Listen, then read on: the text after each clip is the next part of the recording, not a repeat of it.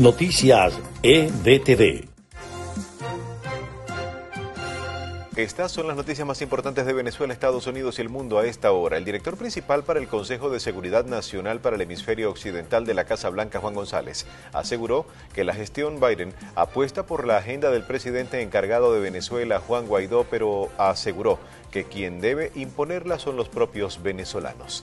El senador estadounidense Marco Rubio catalogó de inaceptable que el mandatario Joe Biden no haya invitado al presidente encargado de Venezuela, Juan Guaidó, a la cumbre de las Américas. Escándalo político en Colombia por filtración de grabaciones del pacto histórico contra los candidatos Federico Gutiérrez, Sergio Fajardo y Alejandro Gaviria por parte de Gustavo Petro y sus aliados de izquierda. Tres personas fallecieron y cuatro resultaron heridas en un nuevo tiroteo que se registró en horas de la tarde de este jueves en una fábrica localizada en el estado de Maryland. La información fue confirmada por el gobernador del lugar.